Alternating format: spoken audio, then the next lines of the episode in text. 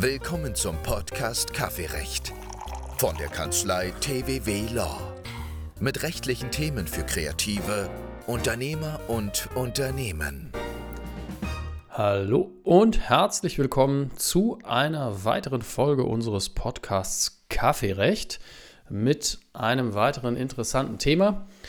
Vorab am Mikrofon bin heute wieder ich, Dennis Tölle und Marwan Erifai ist auch wieder dabei. Hallo. Ja, ich komme heute mit etwas äh, winterlich verschnupfter Stimme einher. Das äh, die Tonlage etwas weiter unten. Aber das soll uns nicht davon abhalten, heute ähm, wieder über ein ähm, ja, spannendes Thema und vor allen Dingen ein Thema äh, zu sprechen, das ähm, häufig, ja, vielleicht nicht missverstanden, aber häufig nur schwer verstanden wird, weil es einfach nicht so oft auftaucht. Und wenn es dann auftaucht, ist es, ähm, glaube ich, äh, ja, nicht ganz einfach zu durchdringen. Ähm, worum geht es heute, Marwan? Ja, heute geht es um die Künstlersozialkasse, äh, auch abgekürzt KSK. Ich kann nicht äh, versichern, dass ich nicht die Abkürzung später noch verwenden werde, aus äh, schierer, ja, Einfachheit. Faulheit. Faulheit, genau, so wollte ich es nicht sagen.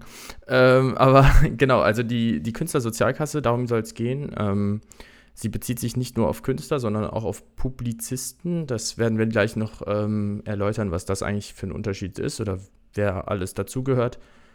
Ist auch ähm, eines der Probleme, das auftaucht im Rahmen der Künstlersozialkasse. Und wie du schon gesagt hast, ist natürlich ein schwieriges Thema. Ähm, sorgt ein bisschen für Verwirrung. Manch, nicht jeder weiß, was man sich darunter vorstellen kann.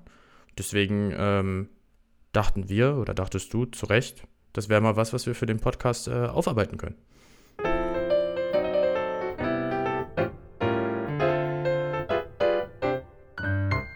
Absolut. Und ich glaube, äh, bevor wir uns mit Details beschäftigen und ähm, Fragen die, die jetzt tatsächlich dann an zweiter Stelle erst auftauchen, sollten wir klären, was diese Künstlersozialkasse denn überhaupt ist.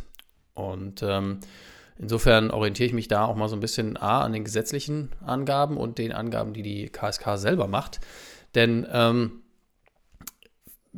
ganz wichtig ist es, dass die KSK kein Leistungsträger ist. Also wir haben in diesem ganzen Konstrukt von Krankenversicherungen, Renten- und Pflegeversicherungen ja Leistungsträger, also nehmen wir beispielhaft die, weiß nicht, die AOK, die dann auch im Falle einer Leistung, also an die AOK werden, werden Beiträge abgeführt und ähm, wenn dann irgendwie Leistungen fällig sind, ich muss behandelt werden etc., dann leistet die AOK auch selber.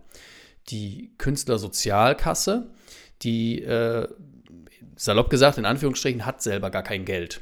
Das heißt also, sie, sie leistet nicht selber. Aber für einen bestimmten ähm, Mitgliederkreis, also eben Künstler im weiteren Sinne, das schauen wir gleich noch, organisiert sie eben die Beitragsabführung. Und das hat diverse Vorteile, die wir uns auch anschauen.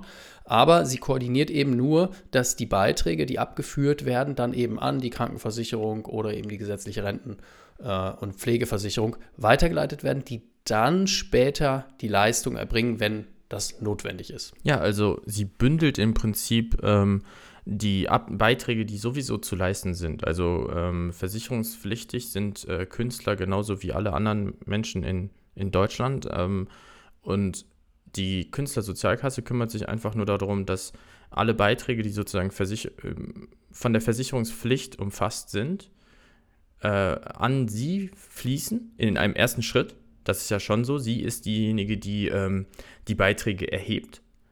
Aber Beiträge bleiben nicht bei der Künstlersozialkasse, sondern, wie du schon gesagt hast, ähm, sie splittet das dann auf auf die einzelnen Versicherungen, ähm, da sozusagen schickt das Geld dahin, wo es hingehört, auch in der Menge, in der es dorthin gehört.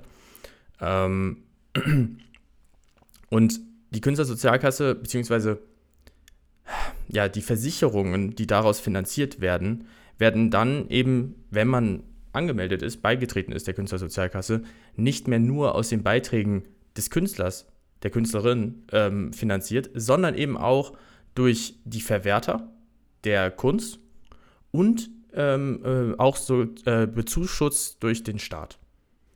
Genau, das muss man vielleicht dann, dann auch als absoluten Vorteil und als absolutes ähm, Argument für ein, eine Mitgliedschaft in Anführungsstrichen bei der Künstlersozialkasse äh, hervorheben. Also es ist für denjenigen, der ähm, bei der Künstlersozialkasse seine ähm, Beiträge abführen kann, durchaus, also äußerst positiv, weil letztlich ist es ja so, dass wenn ich selber, sagen wir mal, ich bin irgendwie selbstständig unterwegs und muss mich versichern, dann muss ich, suche ich meine Krankenkasse aus, privat oder gesetzlich, und dann muss ich die aber auch bezahlen. So, und zwar vollständig. Wenn ich jetzt aber eben das ich, Privileg in Anführungsstrichen habe, dass ich ähm, ähm, unter den Anwendungsbereich der Künstlersozialkasse falle, dann muss ich nur 50 Prozent dieses, dieser Beiträge selber tragen, denn die anderen 50 Prozent dieses Beitrags werden zu dann wieder ein bisschen aufgesplittet. Ich meine, 20 Prozent sind es, die durch, durch öffentliche Gelder etc. Äh, finanziert werden und 30 Prozent eben durch Abgaben, die die Verwerter, also diese Leute, die Künstler engagieren für hm, alles Mögliche, ähm, gezahlt. Und da erhebt dann auch die KSK diese Beiträge und so kommt dann ein, ein Gesamtpaket zusammen, womit dieser gesamte Beitrag dann vollständig ist und dann eben, wie du schon gesagt hast, an die, ähm, an die entsprechenden Versicherungen weitergeleitet werden. Und wie wir halt so sind, verwenden wir die ganze Zeit ähm, auch unbewusst Begriffe, die vielleicht nicht jedem klar sind. Deswegen auch nochmal zu, zu der Sache mit den Verwertern. Ähm, Verwerter können einerseits direkte Auftraggeber sein, die ähm, einen Künstler beauftragen. Das können aber auch Museen sein, das können auch ähm, Ausstellungsgalerien sein. Also äh, überall da, wo sozusagen ähm, Geld fließt, ähm, woran könnte man noch denken? Vielleicht Theater ähm, könnte man auch noch denken. Überall da, wo sozusagen Geld fließt an irgendwelche Form von Künstler, aber auch ähm, Publizisten oder Journalisten, also darunter kann man Schriftsteller fassen, äh, kann man äh, Journalisten fassen. überall da, wo sozusagen Geld an Künstler oder Publizisten fließt.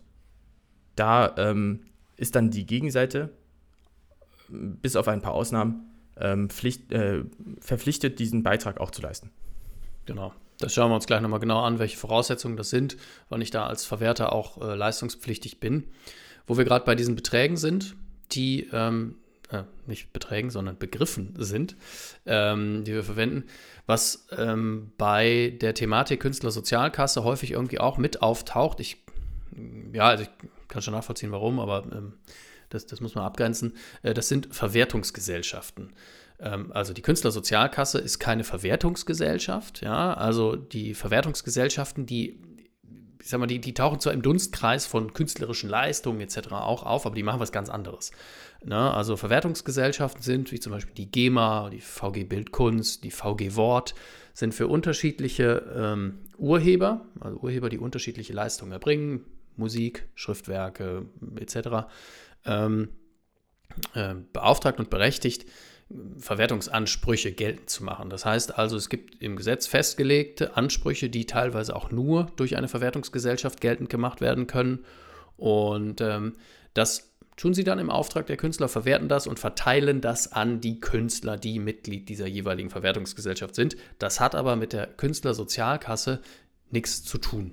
Genau, also vielleicht ganz plakativ, ähm, die Verwertungsgesellschaften kümmern sich darum, dass erschaffene, also eine Schöpfung äh, wie ein Bild, ähm, auch sozusagen Geld an den ähm, Urheber dieses Bildes kommt. Das heißt, ähm, im Sinne von Geld, dass er sozusagen ihm zusteht, dadurch, dass es verwertet wurde. Und andersherum, die Künstlersozialkasse, die kümmert sich einfach darum, dass der Künstler auch eine Rente hat. Ähm, wenn man es ganz, ganz plakativ sagen möchte. Oder im Krankheitsfall halt eben eine Krankenkasse. So. Ja, ganz genau. Das ähm, darf man nicht durcheinander werfen. Ähm, an dieser Stelle, ähm, es ist ja nun im, dem Grunde nach ein juristischer Podcast, vielleicht auch noch kurz ähm, der Hinweis darauf, dass diese ganzen Sachen, die wir hier erzählen, natürlich auch gesetzlich geregelt sind, jedenfalls weit überwiegend äh, im Gesetz über Sozialversicherung der selbstständigen Künstler und Publizisten. Ein schöner, langer Name, ähm, abgekürzt äh, Künstlersozialversicherungsgesetz oder noch kürzer KSVG. Da ähm, werden wir an einigen Stellen auch noch Bezug drauf nehmen. Da sind einige Dinge aber relativ, ähm, ja, relativ klar geregelt.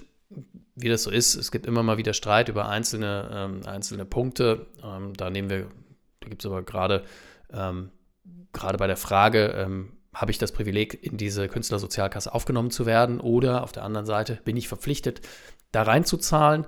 Ähm, da gab es dann natürlich immer ein bisschen Interessensüberschneidungen und da äh, gucken wir uns aber gleich an, an welcher Stelle da diskutiert wurde.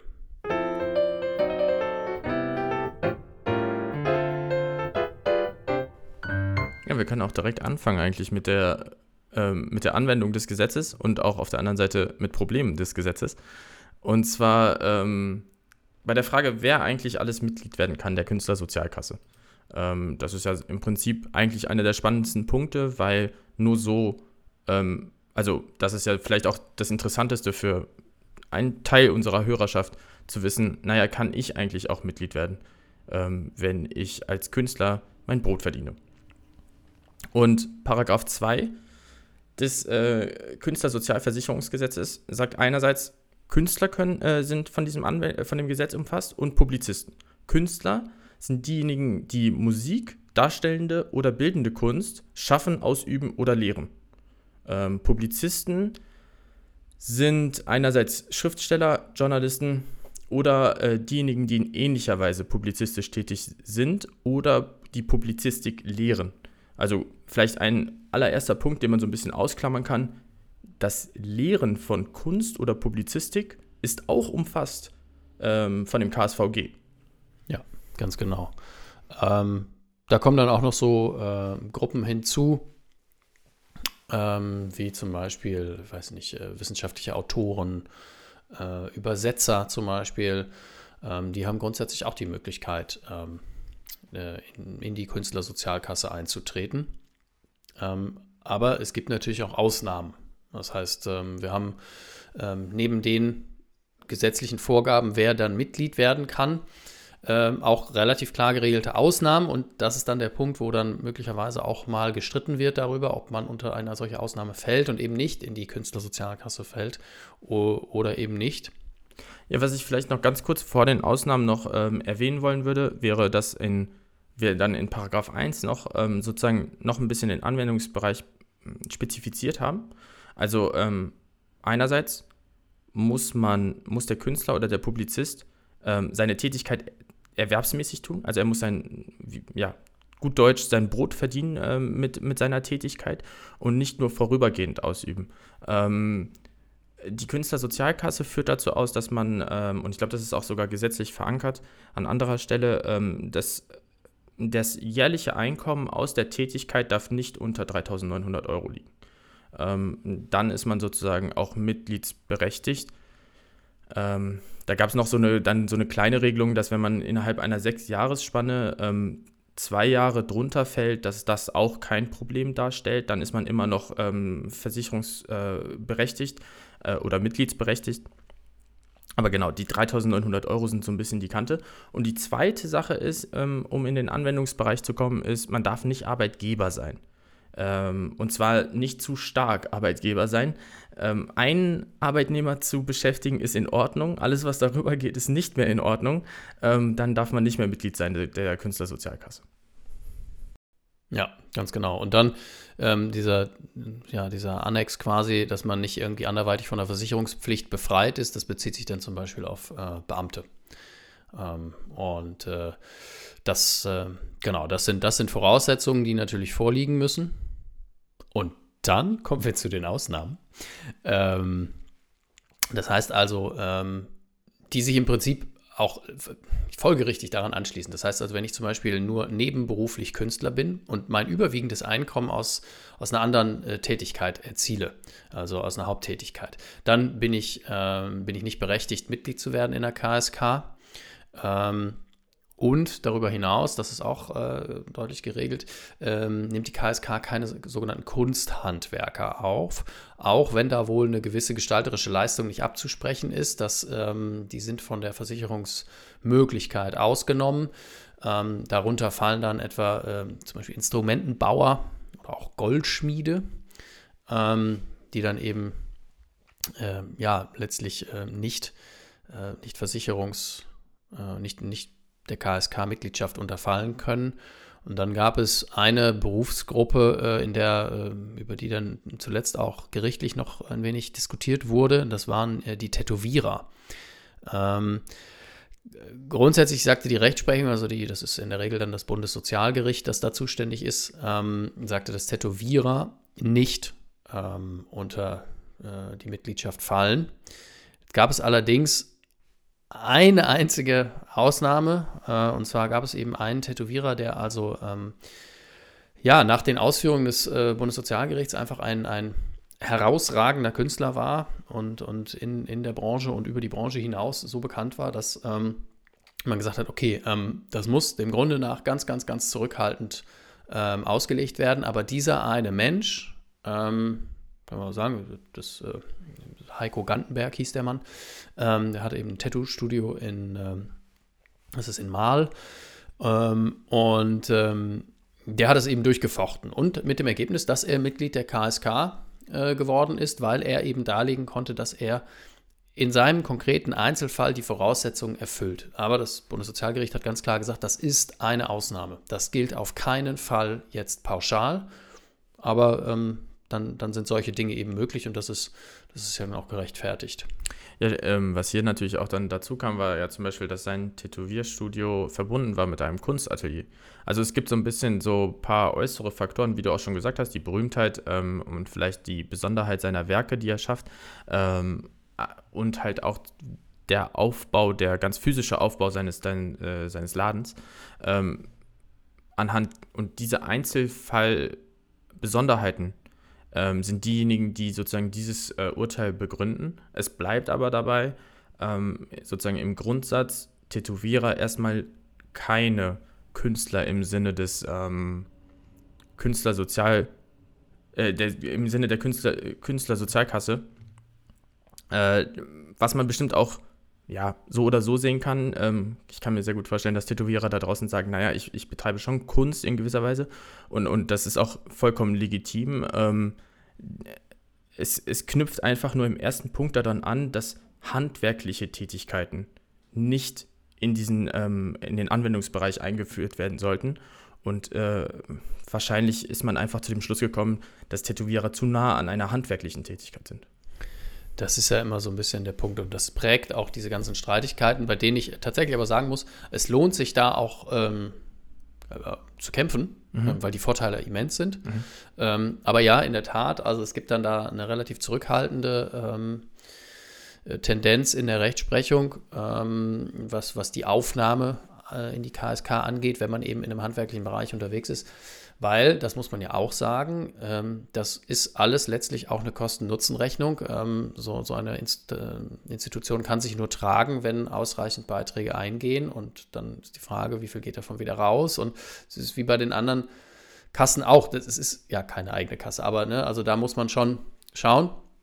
Die gesetzlichen Vorgaben ähm, geben es halt in der Regel nicht her, dass zum Beispiel ein Tätowierer da als, als Mitglied ähm, aufgeführt wird man muss vielleicht auch an der Stelle noch dazu sagen, ähm, dass viele Tätowierstudios, zumindest meiner Kenntnis nach, ähm, nicht Einzeltätowierer sind, sondern äh, häufig für mehrere Tätowierer dort arbeiten, vielleicht sogar Arbeitnehmer sind. Ähm, und dann wäre sowieso die äh, KSK nicht anwendbar, weder für denjenigen, der das Tätowierstudio betreibt, weil er ja zu viele Arbeitnehmer hat und andererseits aber auch nicht für die Arbeitnehmer, die ja dann anderweitig schon über die Arbeitnehmereigenschaft äh, versicherungs- geschützt sind. Ja, das haben wir noch, glaube ich, nicht, nicht ausdrücklich jedenfalls erwähnt, dass ähm, ich natürlich, wenn ich Arbeitnehmer bin, ähm, keine, also klar haben wir das eben erwähnt, du musst selbstständig sein, ne? aber ähm, wenn du Arbeitnehmer bist, dann kannst du zwar auch künstlerisch tätig sein und äh, diesen Teil der Voraussetzungen erfüllen, aber du bist dann nicht ähm, berechtigt, Mitglied in der KSK zu werden. Ähm, was ähm, wir empfehlen können, was wir also auch bei der Vorbereitung dieser Folge ähm, mehrfach konsultiert haben, ähm, das ist die Website der Künstlersozialkasse, die also ähm, vor Informationen strotzt. Ähm, und zwar vor Informationen, die auch tatsächlich ähm, einfach, ja, die sind gut verständlich, ähm, sind, sind manchmal auch so so formuliert, dass man sagen kann, okay, jetzt habe ich auch eine Antwort auf meine Lösung und nicht nur, nicht nur hier könnte theoretisch dieses oder jenes ähm, der Fall sein. Und ähm, da packen wir auf jeden Fall in die Show Notes auch einmal einen Link zu ähm, einem Dokument, in dem, sag mal, die Tätigkeiten, die Berufsbilder aufgeführt sind, die nach Auffassung der KSK eine künstlerische publizistische Tätigkeit äh, beinhalten und dementsprechend ähm, auch unter die Mitgliedschaftsmöglichkeit fallen. Äh, ja, und ähm, auf der Seite der Künstlersozialkasse gibt es auch ein, das sozusagen ein Fragebogen, der ähm, die Prüfung zur Prüfung der Versicherungspflicht dient. Und äh, da sind auch nochmal all diese ähm, Bereiche bzw. Tätigkeiten aufgelistet. Und ähm, ich weiß es aus eigener Erfahrung, ähm, diese Fragebögen bzw. diese, ja, wenn man irgendwas ausfüllen muss, das ist meistens sehr nervig ähm, ich, und sehr viel und man weiß eigentlich die Hälfte der Sachen nicht zu beantworten. Aber ähm, im Falle der Künstlersozialkasse, äh, wenn es in Betracht kommt, dass man sich da, dass, dass man da Mitglied sein kann, ähm, dann lohnt es sich auf jeden Fall, sich damit auseinanderzusetzen. Äh, und meiner Ansicht nach zumindest äh, ist dieser Fragebogen eigentlich äh, sehr übersichtlich gestaltet und nicht zu umfangreich.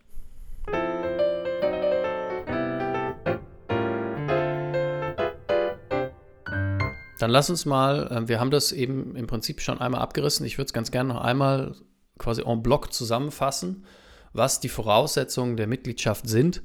Ähm, nach dem gesetzlichen Wortlaut ist es eben so, künstlerische oder publizistische Tätigkeit, äh, die erwerbsmäßig und nicht nur vorübergehend ausgeübt wird. So, das heißt also, wenn ich Künstler bin, der Musik, darstellende oder bildende Kunst schafft, also neu schafft, ausübt oder lehrt. Ja, ganz wichtig, ist ein Teil, der nicht vergessen werden darf, dass ich diese, diese Dinge auch lehre, dann falle ich darunter. Ähm, oder ich Publizist bin, das heißt also, ich bin Schriftsteller, Journalist oder in ähnlicher Art und Weise wie Schriftsteller oder Journalist tätig ist. Man könnte da zum Beispiel auch an Blogger denken, ja, die, ähm, die dann eben in einer ähnlichen Art arbeiten, aber eben nicht, ich sag mal, in diesem ganz klassischen ähm, in dieser klassischen Art und Weise. Wobei man auch sagen muss, also äh, Journalisten arbeiten heute auch in klassischer Weise in Blogs. Also das, ne, das ist ja auch ein, ein sehr schwimmender äh, Bereich. Ähm, und auch hier, äh, wer Publizistik lehrt, fällt eben unter den Schutz des, ähm, des KSVG. Allerdings, die Tätigkeit muss selbstständig und erwerbsmäßig ausgeübt werden.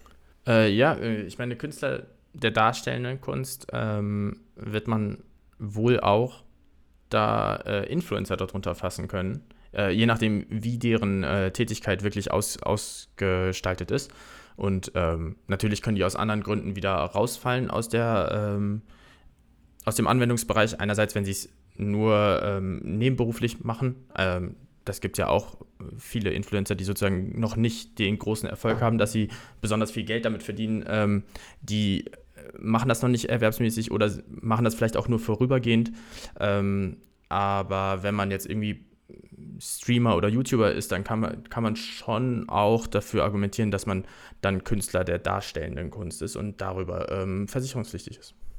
Ja, absolut. Ähm, Influencer, Content Creator ähm, sind, sind ähm, tatsächlich auch im Moment so die, ähm, ja, die Bereiche, in denen da ähm, ja, die meiste Musik spielt. Mhm. Weil ne, die einen sagen, ja, es ist nicht versicherungspflichtig, die anderen sagen, doch, doch, auf jeden Fall. Ähm, das, da ist das letzte Wort noch nicht gesprochen, aber ähm, da gibt es gute Argumente dafür, dass man eben je nachdem, wie es ausgestaltet ist, absolut versicherungspflichtig ist. Und dann eben in die Vorteile ähm, ja, oder den Genuss der Vorteile kommt. Mhm. Vielleicht noch kurz, ähm, was die Erwerbsmäßigkeit angeht. Ähm, da kommt es jetzt nicht darauf an, dass ich, äh, dass ich äh, Millionen mache oder sonst was, sondern es ist eben die, die ähm, die Ausrichtung der Tätigkeit. Ja? Also nachhaltige, auf Dauer angelegte Tätigkeit zur Erzielung von Einnahmen. Also es ist nicht zwingend erforderlich, dass ich damit erfolgreich bin, aber ich muss es so ausrichten und das muss mein Ziel sein. Und dann ist es eben erwerbsmäßig. Und ähm, gut, die selbstständige Tätigkeit, das darf halt eben nicht abhängig sein. Das heißt also, wenn ich Arbeitnehmer bin und das mache, dann ist es das natürlich nicht. Ähm, dafür muss weisungsfrei sein. Ähm, das, ich sag mal, kann man in einigen Punkten dann auch mal ähm, mal diskutieren, auch bei Influencern sicherlich. Ist die Frage, ne, inwieweit machst du selber was, inwieweit hast du vielleicht Vorgaben bekommen von dem Unternehmen, das dich beauftragt hat, um vielleicht ähm, ein bestimmtes Produkt ähm, zu bewerben. Ähm, ja, das, das sind die Punkte, ähm, die wesentlich äh, da eine Rolle spielen. Ja, und ähm, vielleicht noch zu der Erwerbsmäßigkeit bzw. zu der Erzielung von Einnahmen. Nochmal sozusagen wiederholt, ähm, es muss mindestens ein voraussichtliches Jahresarbeitseinkommen von ähm, 3.900 Euro erzielt werden. Ähm, das ist umgerechnet 325 Euro monatlich. Ähm, was vielleicht an dieser Stelle noch interessant ist, auch für diejenigen, die jetzt schon in der Künstlersozialkasse sind, ähm, jetzt gerade läuft so ein bisschen die Zeit, in der man ähm, sein voraussichtliches Jahresarbeitseinkommen für das nächste Jahr, also für 2024, äh, angeben soll. Das läuft so ab, dass man ähm, sozusagen hochrechnet, was glaubt man, was man äh, voraussichtlich äh, ein, an Einnahmen erzielen wird. Das gibt man dann der Künstlersozialkasse an. Und dann ab dem, äh, die Beiträge, die ab dem 5. Februar fällig werden, beziehungsweise abgebucht werden, die werden dann entsprechend angepasst. Ähm, äh, es ergibt Sinn, das zu machen, weil man dann weder zu hohe Beiträge zahlt, äh, noch zu niedrige Beiträge zahlt. Also wenn man zu hohe Beiträge zahlt, klar, dann würde man das Geld vielleicht am Ende des Jahres zurückbekommen, aber kommt schon vorher im, innerhalb des Jahres in die Bedrulle, dass man, äh, dass man finanzielle Knappheit äh, hat möglicherweise. Und wenn man zu niedrige Beiträge zahlt, dann muss man ähm, einen hohen Betrag nachzahlen. Das wäre auch besser zu vermeiden. Ich sehe da so ein bisschen die Parallele zu den, ähm, zu den Angaben in der Einkommensteuerversicherung. Also wenn du ähm, da, äh, ich sag mal, das wird ja dann auch immer auf den zuletzt vorliegenden Beträgen geschätzt. Und das heißt, wenn du da eben schon eine Angabe machen kannst, dann sind deine Vorauszahlungen, die du möglicherweise leisten musst, ähm, angepasst. Ja, im Idealfall passen sie zu dem, was du tatsächlich eingenommen hast. Äh, sonst ist das ja immer so eine kleine Lücke dazwischen. Ähm, aber ja, tatsächlich, das Ende des Jahres ist dann immer so der Bereich, wo auch ähm, Meldungen an die KSK vielleicht vorgenommen werden sollten. Ähm, sowohl von der einen als auch von der anderen Seite. Ich würde gerne noch eine Sache äh, kurz ähm, ergänzen, äh, weil wir ja das ja auch gesagt haben, dass ähm, nur ein, maximal ein Arbeitnehmer äh, beschäftigt werden darf durch die Person, die äh, Mitglied äh, in der KSK ist. Ähm, der Paragraph 1 ähm, ergänzt dahingehend noch, äh, dass es sozusagen eine Ausnahme für die Anzahl der Beschäftigten gibt, wenn die Beschäftigung zur Berufsausbildung erfolgt oder sie geringfügig ist äh, im, im Sinne des SGB, also eine, ähm, eine Minijob-Beschäftigung. Ähm, das ist super interessant, weil ähm, darüber sozusagen die Tür geöffnet wird, dass man möglicherweise, ja, Berufsausbildung äh, wäre ja dann vielleicht äh, echte Ausbildung oder auch Praktikanten einstellt, ähm, Minijob, damit man irgendwie ähm, gewisse Tätigkeiten aus, outsourcen kann oder verteilen kann, damit man äh, nicht nur mit Verwaltungskram zu tun hat oder sowas. Ähm, genau, also dieses einen Arbeitnehmer eher restriktiv zu verstehen, also einen in Anführungsstrichen jetzt echten Arbeitnehmer.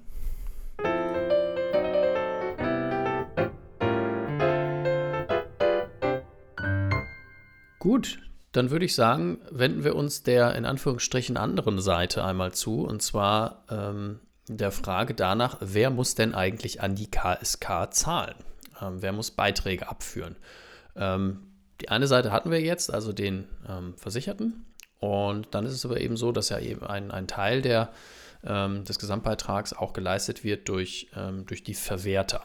Ausblenden wollen wir jetzt in dieser Folge mal die, die öffentlichen Zuschüsse, also vielleicht zum, zur Erläuterung, dass ähm, der Bund unter anderem ähm, die Künstlersozialkasse fördert mit bestimmten Beträgen und damit natürlich auch das, ähm, sagen wir, das künstlerische, künstlerische und publizistische Leben in Deutschland äh, fördert, um, um, weil es da eben auch eine Absicherung äh, unterstützt. Und ähm, die insofern ähm, relevanten Punkte spielen aber tatsächlich dann in dem Bereich statt, finden dann in dem Bereich statt, in dem es darum geht, ob ich als Verwerter nun abgabenpflichtig bin oder nicht.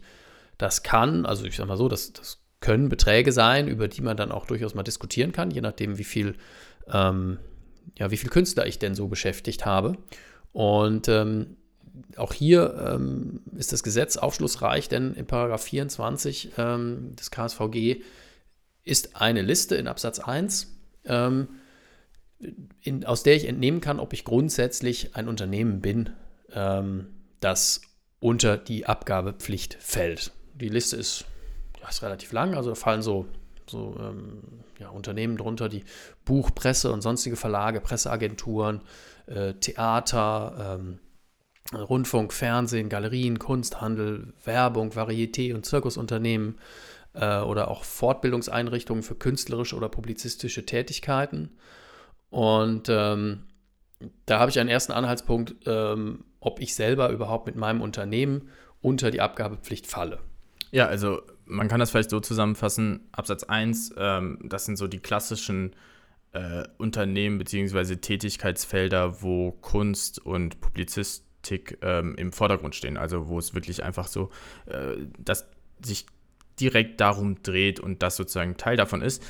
Während wenn wir in Absatz 2 schauen, ähm, wir sozusagen diejenigen Unternehmen haben, die eigentlich vorrangig erstmal nichts mit Kunst oder Publizistik zu tun haben, aber auf die Tätigkeiten eines Künstlers oder eines Publizisten äh, zugreifen, um entweder äh, Nummer eins äh, Werbung bzw. Öffentlichkeitsarbeit für dieses eigene Unternehmen zu machen oder Nummer zwei ähm, sozusagen um äh, Werke zu kriegen ähm, oder Leistungen, die dann für die, äh, für die Zwecke des Unternehmens genutzt werden, in der Form, dass daraus auch Einnahmen erzielt werden sollen. Vielleicht woran man denken kann, und da hast du ja auch ähm, eine Geschichte zu, ähm, wäre sowas wie Webdesign. Also wenn man seine eigene Webseite ähm, bei jemandem designen lässt, das wäre so ein klassischer Fall vielleicht von Absatz 2 Nummer 2.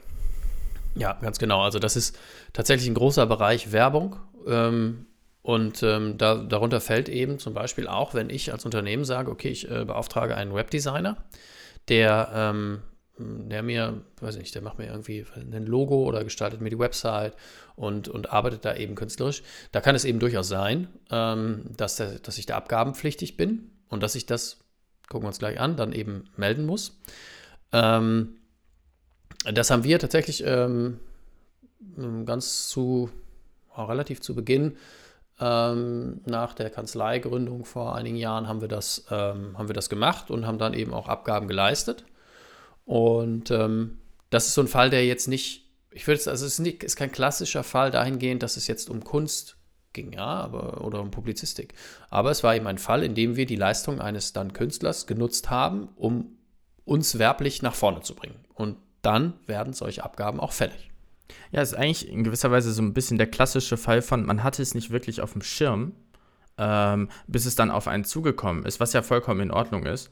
Ähm, aber das, das ist so ein bisschen so, ähm, diese Künstlersozialkasse äh, richtet sich halt nicht nur, und das ist so ein bisschen vielleicht auch der, Sinn dieses zweiten Teils, über den wir jetzt gerade reden wollen. Die, das ist nicht nur relevant für Künstler und Publizisten, sondern es ist eben auch relevant für Unternehmen, die auf die Tätigkeiten von Künstler und Publizisten zugreifen wollen. Also es ist, lohnt sich schon, äh, sich mal zumindest in den Grundzügen damit beschäftigt zu haben und so ein bisschen auf dem Schirm zu haben, dass da etwas ist, ähm, wo vielleicht auch eine ähm, Beitragspflicht besteht. Wie wir auch gleich noch beleuchten werden, ist das vielleicht sogar ähm, ja, der Aufgabe eines Unternehmens, dass, wenn es einen Künstler beauftragt, das sozusagen kontrolliert, ob hier ein Beitrag ähm, erforderlich wird. Genau. Und das gilt eigentlich erstmal ganzheitlich, außer ich habe eine, eine Gesamtsumme von 450 Euro, die ich im Jahr äh, nicht überstreite, äh, überschreite äh, mit Aufträgen an Künstler. Da ist man relativ schnell. Ähm, das ist also tatsächlich jetzt, ähm, da, ja, salopp gesagt, das soll so ein bisschen dann nur, nur so Kleinigkeiten habe, die da irgendwie gemacht werden, wenn ich da vielleicht für einen sehr geringen Betrag mal eine, eine Gestaltung äh, machen lasse oder, oder jemanden auftreten lasse, ähm, dann, dann fällt diese Meldepflicht und Abgabepflicht nicht äh, an. Ähm, genauso gibt es irgendwie Ausnahmen für, ähm, für Musikvereine, ähm, wenn sie irgendwie äh, wenn, wenn die Chorleiter, die es da gibt, oder die Dirigenten, wenn die regelmäßig für die Musikvereine tätig sind, so, ja, dann, dann ist da auch, ähm, dann auch keine Abgaben zu leisten. Ähm, das sind jetzt sich, ist sicherlich nicht das Gros der Fälle, sondern das Gros ist, dass ich da schon äh, drüber liege über diesen Beträgen und über diesen Fällen. Was für Unternehmer bzw. Unternehmen ähm, äh, relevante Fälle sein könnten, ist die Beauftragung einer Werbeagentur. Das ist so ein bisschen vielleicht so ein klassischer Fall, was mal vorkommen kann. Man beauftragt eine Werbeagentur, wenn man eine Werbekampagne starten möchte, ähm, um ein bisschen Öffentlichkeitsarbeit zu leisten, äh, beziehungsweise neue Kunden zu gewinnen. Und wenn es sich um eine Werbeagentur im Sinne einer GmbH handelt, dann besteht keine Abgabepflicht an die, äh, für die Künstlersozialabgabe. Das äh, liegt eigentlich ein bisschen auf der Hand. Es äh, kommt aus dem einfachen Grund, dass eine GmbH keine natürliche Person ist und damit auch kein Künstler sein kann. Ähm, das ist eigentlich offen, äh, also in gewisser Weise offensichtlich, aber sollte man trotzdem im Hinterkopf behalten, ähm, dass auch wenn man sozusagen auf die Arbeit eines spezifischen Künstlers innerhalb der Werbeagentur zugreift, ähm, auch dann sozusagen man den Vertrag ja mit der Werbeagentur geschlossen hat und das dann nicht künstlersozialabgabenpflichtig ist. Ja, sowas ist ja immer so offenkundig, dass dann auch erstmal ein hohes Gericht darüber entscheiden muss, ob es tatsächlich so offenkundig genau. ist. ähm, aber ja, eine GmbH kann kein Künstler sein.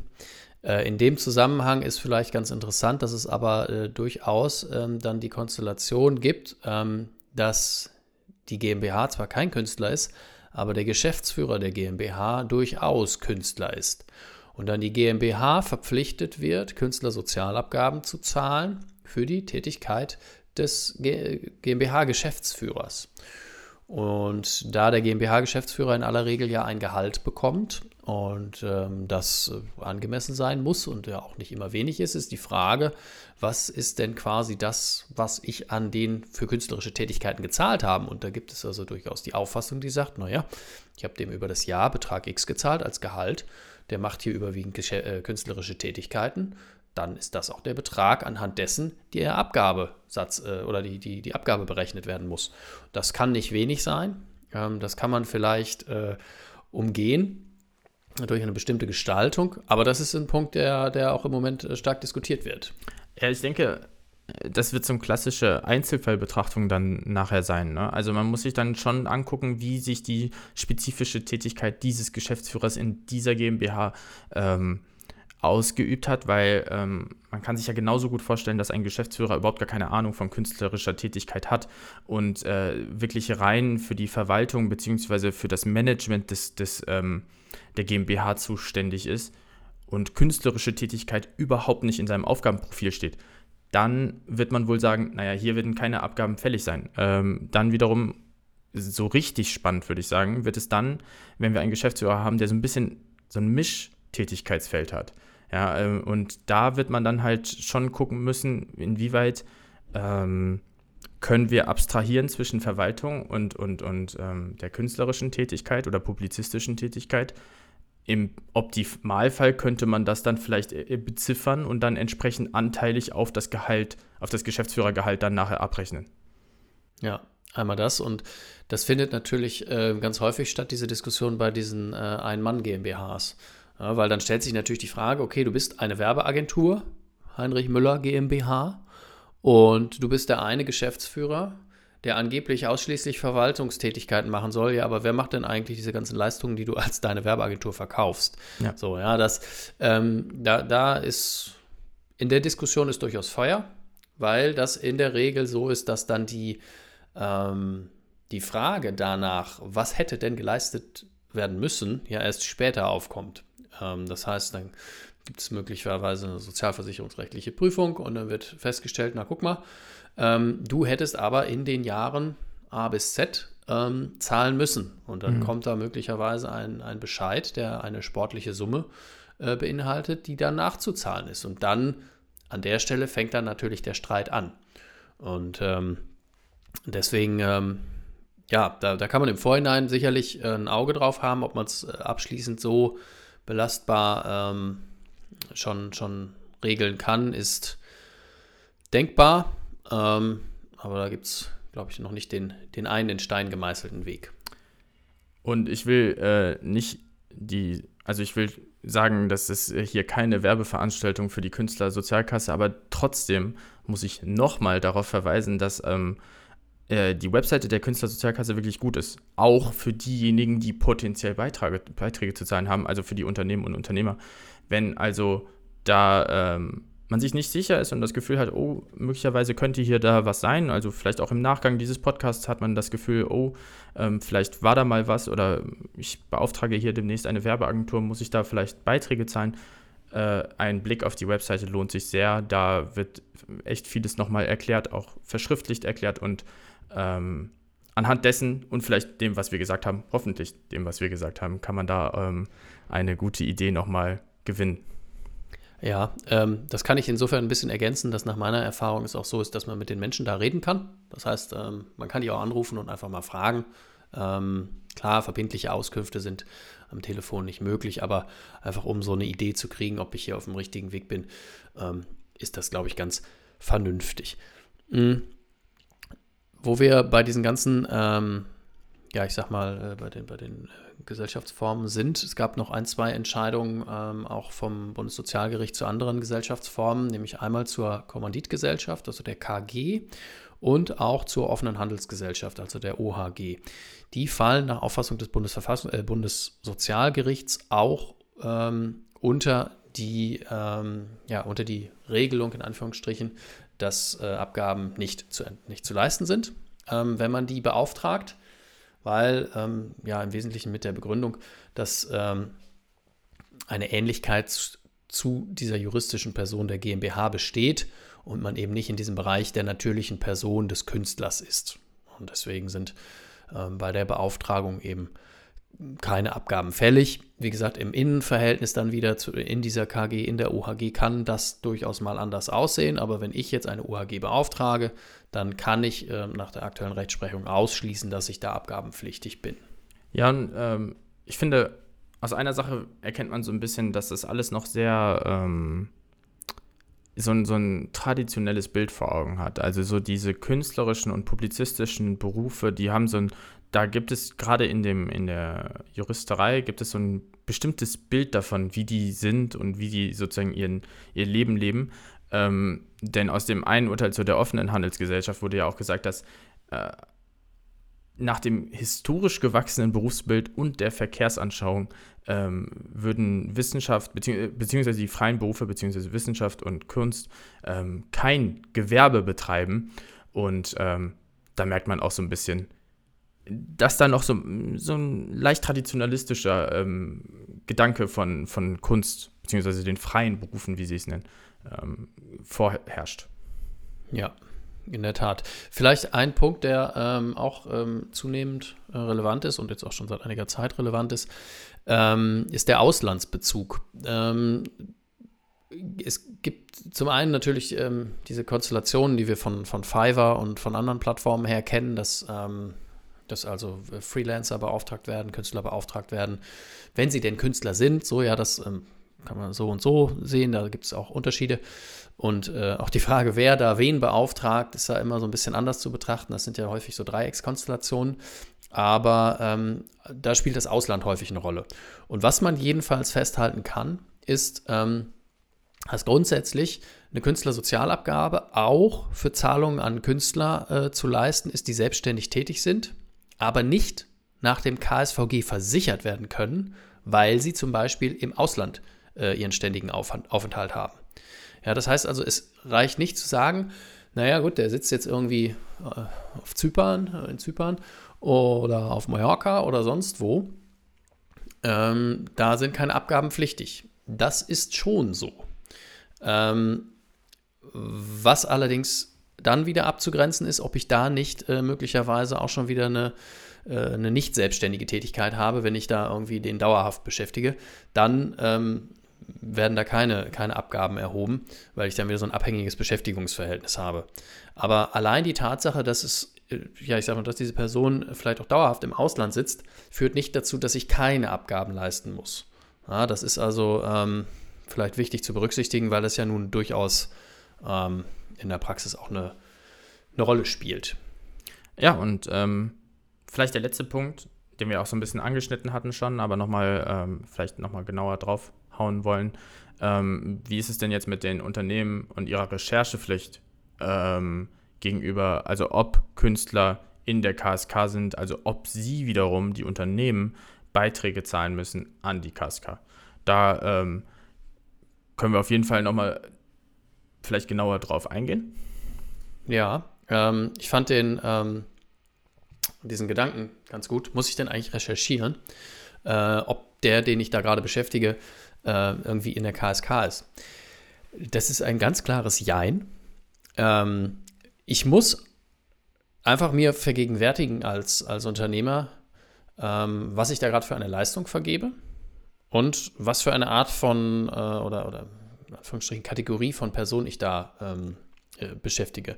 Das heißt also, wenn ich ähm, eine Leistung vergebe, die entweder unter diesen, ähm, ja, ich sag mal, unter diesen Werbebereich fällt, also eine künstlerische Leistung und publizistische Leistung, ähm, die ich entweder, also entweder mache ich das, weil ich das als Werbemittel mache, oder ich bin eben selber ein Unternehmen, das ähm, unter diese gesetzlichen Auflistungen fällt, ähm, dann, dann habe ich den ersten Punkt, wo ich sagen muss, okay, dann, ähm, hm, dann bin ich vielleicht abgabepflichtig.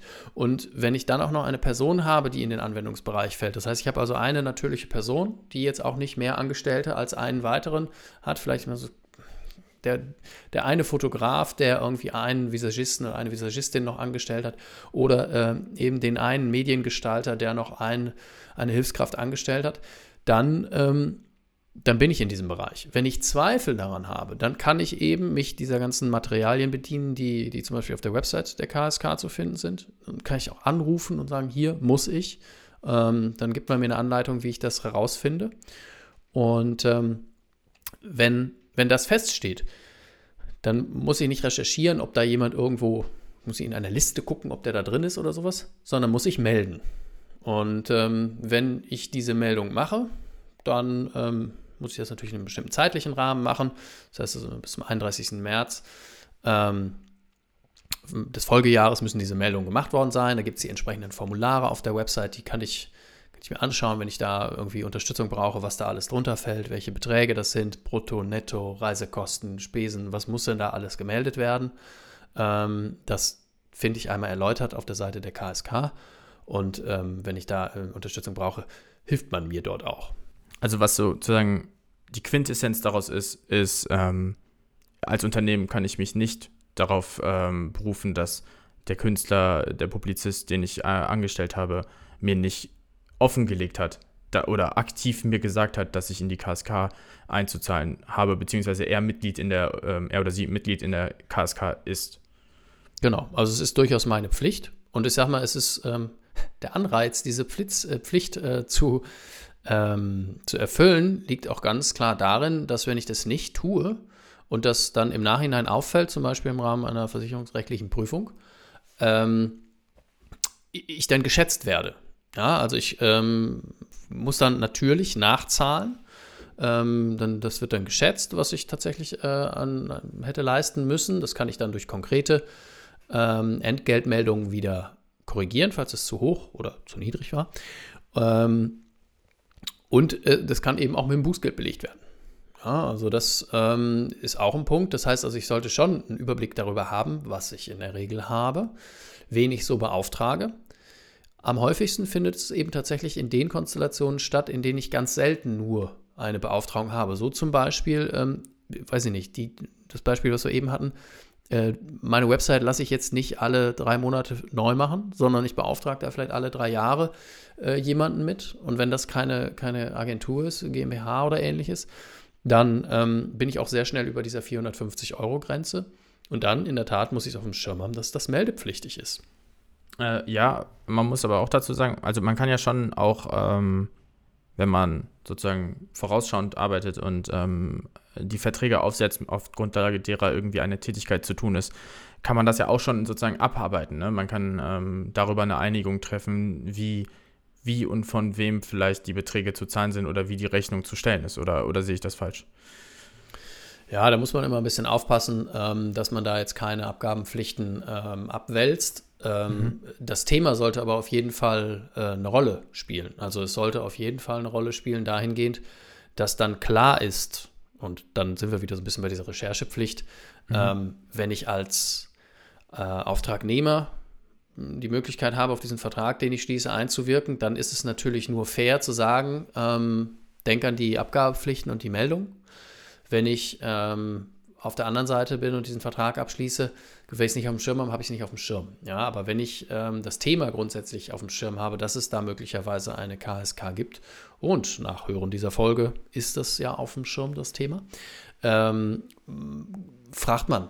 Also, ne, dann kann man sagen, okay, ähm, Abgaben, muss ich Abgaben leisten.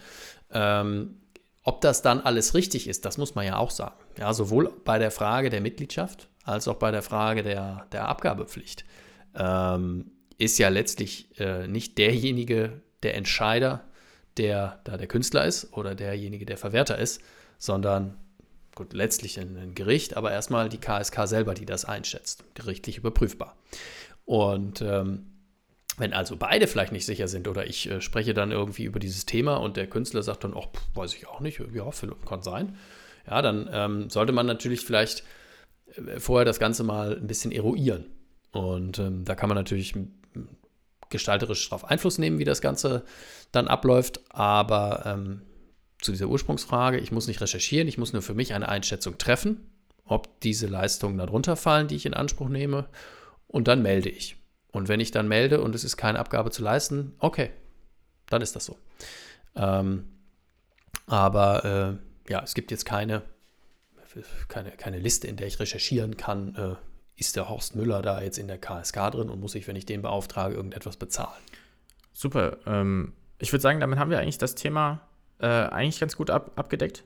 Aus meiner Sicht zumindest. Hast du noch etwas? Ja, eine Kleinigkeit vielleicht noch. Das ist so etwas, was sich äh, immer wieder ändert, aber ähm, auch die Frage danach, was muss ich denn jetzt bezahlen? Ich hatte es eben schon mal kurz angerissen. Ähm, die Entgeltsumme anhand derer das dann nachher berechnet wird, ist, äh, ist natürlich, ähm, ja, kann man jetzt nicht einfach pauschal beantworten. Also die Leistung, die ich eben an den Künstler erbracht habe. Ähm, aber in der Tat, da kommt es ein bisschen drauf an, was auf dieser Rechnung alles steht. Also sind da auch, keine Ahnung, Reisekosten, Spesen, weiß nicht, Brutto, Netto, sonstige Mischbeträge, Lizenzrechte etc. Ähm, was man aber auf jeden Fall fix sagen kann, dass es nach, jedenfalls nach dem Abgabesatz für 2022 sind es 4,2 Prozent der Summe, die an selbstständig tätig, Tätige geleistet wurde. Ähm, das ist dann der Satz, den ich von dieser gemeldeten Summe ähm, abführen muss an die Künstlersozialkasse. Das kann also durchaus mal ein sportlicher Betrag sein, insbesondere in solchen Fällen, in denen ich entweder viele Leistungen äh, vergeben habe, an äh, künstlerisch oder publizistisch Tätige oder in der ich in dieser Konstellation bin, dass ich vielleicht nachzahlen muss für vergangene Jahre, weil ich entweder in der GmbH-Konstellation oder in der Konstellation, dass ich halt tatsächlich häufig ähm, solche Leistungen in Anspruch nehme, aber es einfach nicht gemeldet habe. Und da in der Konstellation kommt dann häufig auch noch die Frage nach ähm, ja, Bußgeld oder was ähm, hinzu.